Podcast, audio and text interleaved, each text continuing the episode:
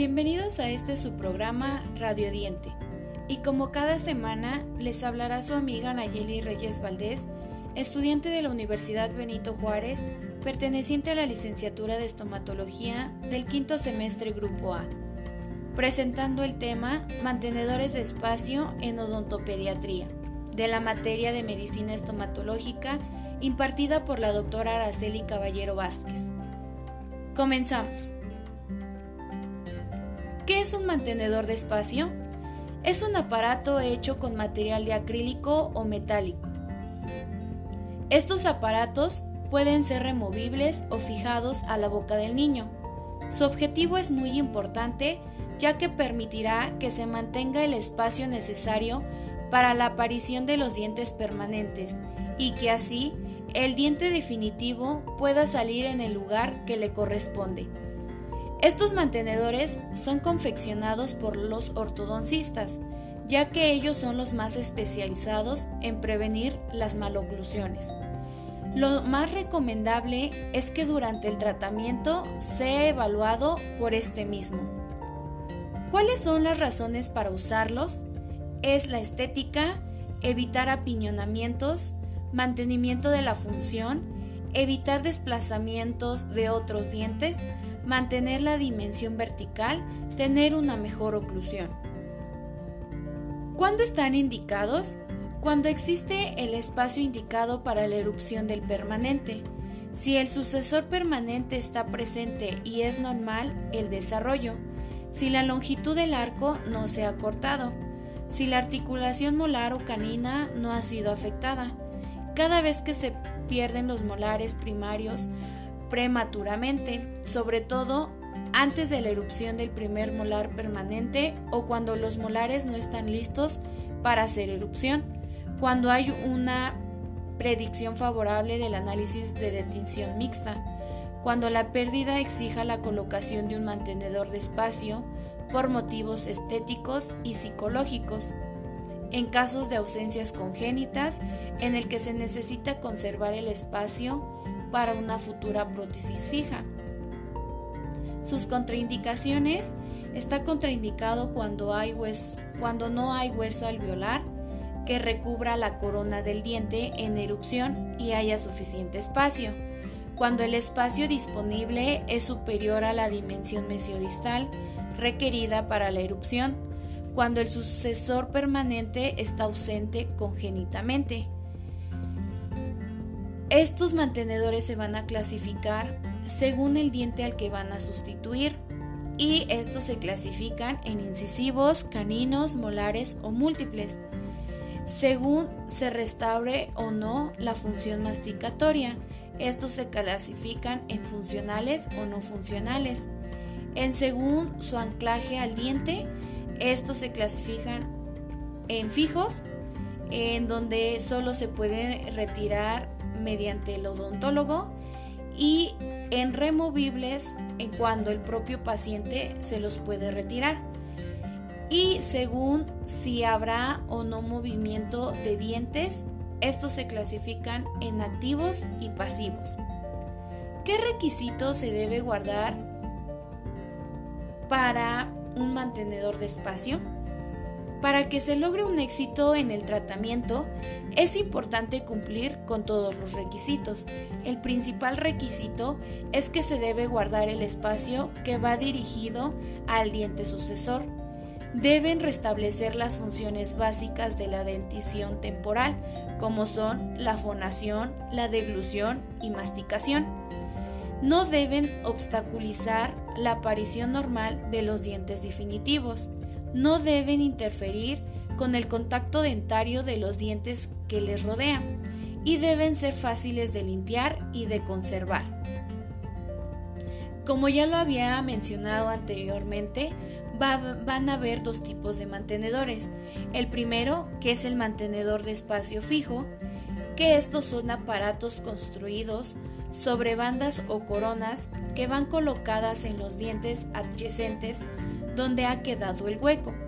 En este espacio perdido va a ir soldado el alambre que abarca el espacio sin diente. El asa del alambre va a mantener ese espacio abierto evitando que los dientes que lo rodean se desplacen y lo obstruyan el espacio del diente definitivo. Este tipo de mantenedores no son de quite y pon y requieren de ayuda profesional. Sus características generales es que son metálicos, no restablecen funciones, generalmente mantienen el espacio de un solo diente, tienen una mala estética, no precisan colaboración del paciente, requieren menor vigilancia por el odontólogo y pueden dificultar la higiene. Sus indicaciones están indicados para reemplazar lo que son incisivos, caninos y molares temporales. Cuando la pérdida es de un molar, dos molares contiguos o cuando faltan incisivos. Cuando está indicada una corona para restaurar un diente que se piense usar como pilar. En pacientes poco colaboradores, en pacientes de muy corta edad y cuando el paciente es alérgico a la resina.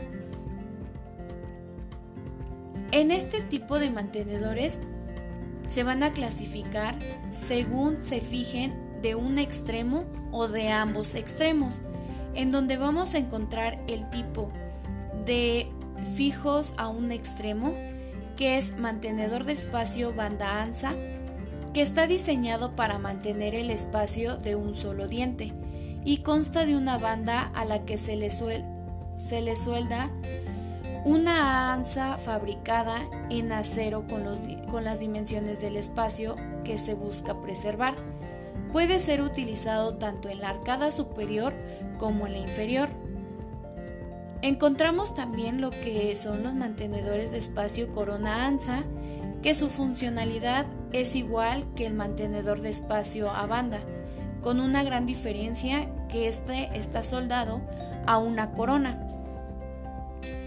Otro tipo es el mantenedor de espacio propioceptivo. Este está diseñado para facilitar la aparición de una pieza cuando se ha tenido la pérdida prematura y aún no ha aparecido el primer molar definitivo. Este mantenedor le sirve de guía para que salga correctamente. En los fijos en ambos extremos vamos a encontrar lo que son los de arco lingual, que es un aparato diseñado para la arcada inferior que consta de dos anillos denominados bandas que irán sobre los primeros molares definitivos que aparecen a los 6 años. A estas bandas se les suelda un arco de acero adaptándose a las caras internas de los dientes inferiores. Otro tipo es la barra transpalatina. Esta está diseñada para la arcada superior. La barra que une a las bandas va de lado a lado siguiendo la cobertura del paladar, en vez de seguir la cara interna de los dientes. Otro tipo es el botón de Nines. Este se utiliza cuando hay pérdida de piezas dentales posteriores de forma prematura.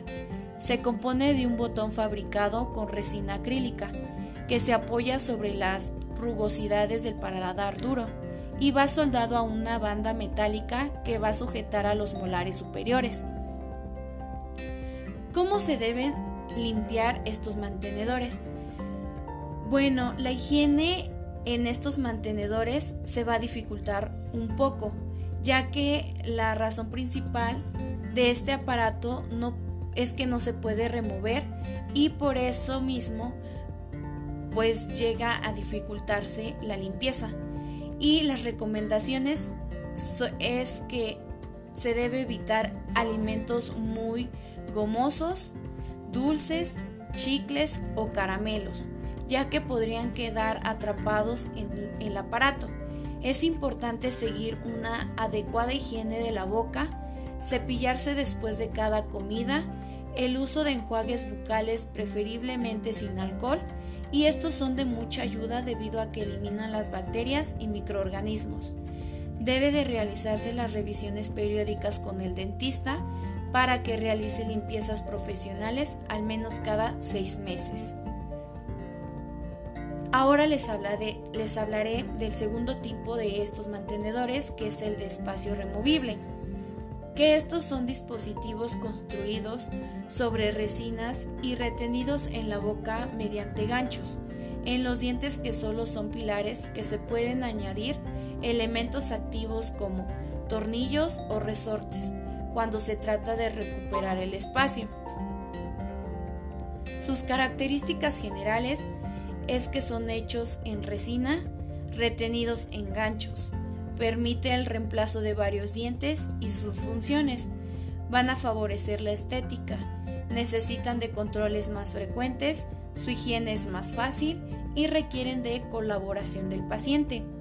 Sus indicaciones están, están indicados para reemplazar lo que son incisivos, caninos y molares o pérdidas dentales múltiples en pacientes que pueden ser revisados periódicamente, en pacientes colaboradores por indicación estética y en pacientes con alta prevalencia en caries, ya que ellos permiten la higiene más fácilmente. Ausencia de apoyo distal para que se estabilice el mantenedor de espacio fijo. Las ventajas de estos es que son más fáciles de limpiar, son estéticos, van a facilitar la masticación, la deglución y el habla, van a mantener la lengua dentro de los límites funcionales y se pueden adaptar a medida que aparezcan los dientes permanentes y ejercen menos presión sobre los dientes que son apoyo para la participación de la mucosa. Sus desventajas es que se pueden perder, pueden romperse con más facilidad que los fijos y pueden irritar los tejidos blandos si la higiene es deficiente. ¿Cómo debemos limpiar estos aparatos? Bueno, las recomendaciones es que la higiene bucal debe ser exactamente igual que con los aparatos fijos. Cepillarse después de cada comida y usar enjuagues bucales sin alcohol. Se puede utilizar el bicarbonato de sodio para limpiar el mantenedor de espacio. Puedes ligar el bicarbonato de sodio con agua destilada hasta crear una pasta con la que podrás cepillar cuidadosamente el aparato y así realizar una limpieza profunda del mantenedor. Es importante utilizar cepillos dentales con cerdas que sean suaves y al finalizar debes enjuagar con abundante agua fría.